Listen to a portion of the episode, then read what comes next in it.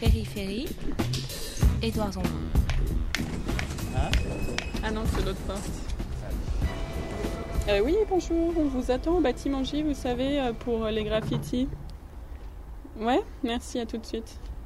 Je suis Mélanie Kurdi, je suis restauratrice euh, du patrimoine, restauratrice de peinture, de chevalet, de peinture murale. Et j'ai restauré euh, les graffitis, l'ensemble des graffitis, euh, enfin des carreaux déposés de la cité de Drancy. Et on en avait un peu plus de 700, donc ils représentent 200 mètres carrés de, de murs.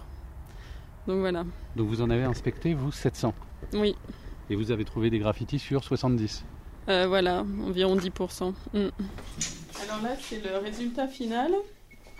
Donc euh, des, des carreaux qui ont été restaurés et qui sont là conservés dans des boîtes en carton protégés par de la mousse avec des fiches d'identification. Donc euh, on a les photos euh, de la face et du revers euh, avant restauration et puis euh, des descriptions.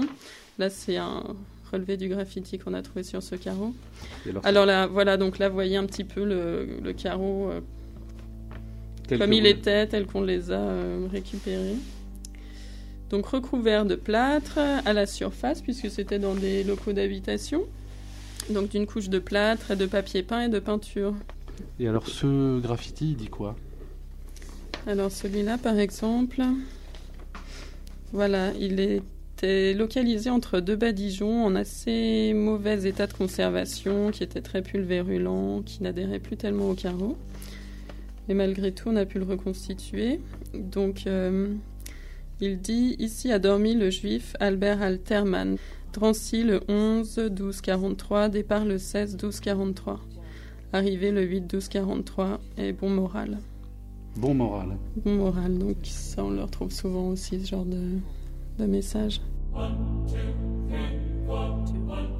Marthe Sig, euh, Rochevenique Jacques de Metz, euh, arrivé le 16-10-42, Kiel, euh, vraisemblablement un nom de famille, Vichnet, Joseph Vichnet, euh, Rodolphe Smith, Bernard Svejac, euh, Sonia Popiolek, Victor Popiolek, son fils, Rachel Lévy, alors c'est pareil, euh, de Rachel Lévy, on peut retrouver aussi son époux, on, a retrouvé Raphaël Fuentes, du coup. Euh, Martin Spindel, hein, dont on a retrouvé la photographie puisque euh, Serge Klarsfeld, dans son mémorial des enfants, l'avait retrouvé. Donc on a pu croiser les deux. La famille Eskenazi dont je vous parlais. Donc vous voyez, parti le 31 mai pour destination inconnue, très bon moral, vive les juifs. Max Lévy, Fernand Bloch, Eliane Haas, et c'est euh, Fernand Bloch qui euh, dit, je, qui écrit Je reviens et qui revient. Périphérie, Dans un premier temps, on a trouvé euh, les premiers graffitis très peu lisibles sur le mur de béton, sur le revers de la façade. Et c'est seulement ensuite qu'on a compris, essentiellement grâce aux ouvriers euh, chargés de, ce chantier, que euh, les carreaux de plâtre qui constituaient donc les contrecloisons, donc ce mur intérieur côté logement, euh, avaient été posés avant-guerre et donc avaient été des supports de graffiti.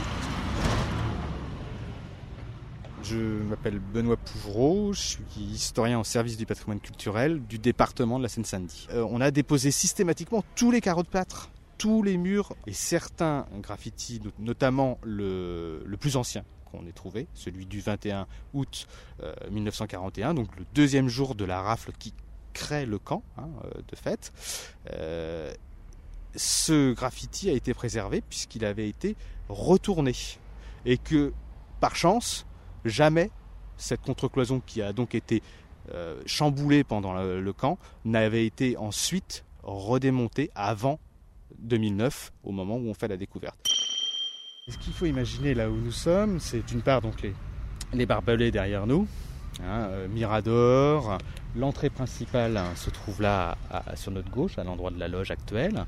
Euh, ici, juste là, faut imaginer aussi euh, un, bâtiment de briques rouges que les internés appellent le Château Rouge, qui est euh, l'endroit des, latrines.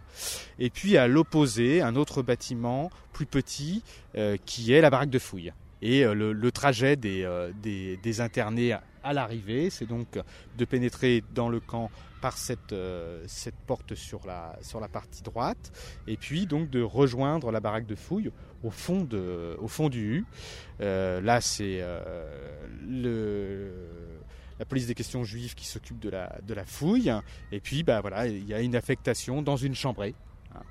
Alors, au moment de, de, très fortes, euh, des, très, récurrentes déportations, les gens vont passer pour certains quelques, heures seulement, ou, quelques, deux, trois jours. Hein.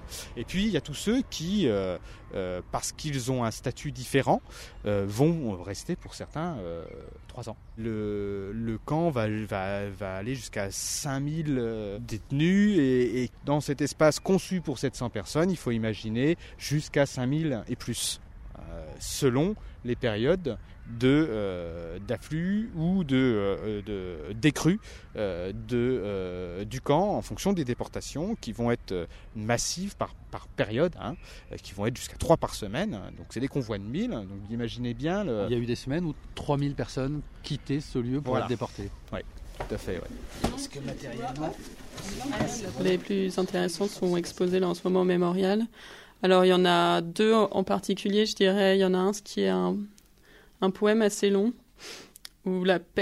qui en plus est signé par des initiales, donc on connaît même pas son auteur, mais qui est assez représentatif, je pense, de ce qui pouvait être euh, vécu ou ressenti par les personnes dans le camp de Drancy. Je m'en vais vers l'inconnu en suivant mon destin et en laissant tristement ici mon bonheur et mes chagrins.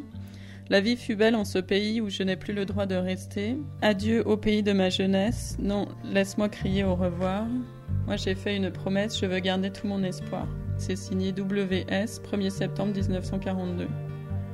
Cette personne a très vraisemblablement été déportée le 2 septembre 1942 par le convoi numéro 27 vers Auschwitz-Birkenau.